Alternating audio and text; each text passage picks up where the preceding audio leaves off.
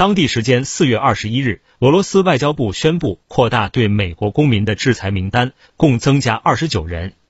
其中包括高层政治人物商人专家和记者等。美国副总统哈里斯国务卿布林肯国家安全顾问沙利文互联网公司高管扎克伯格等人名列其中。